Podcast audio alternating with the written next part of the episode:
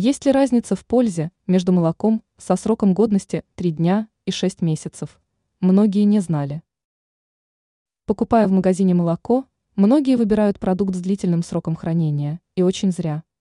Объясняем, почему не стоит приобретать ультрапастеризованное, стерилизованное молоко. Почему не стоит брать стерилизованное молоко? Пастеризация и стерилизация – методы термической обработки, при которых погибают бактерии и увеличивается срок хранения.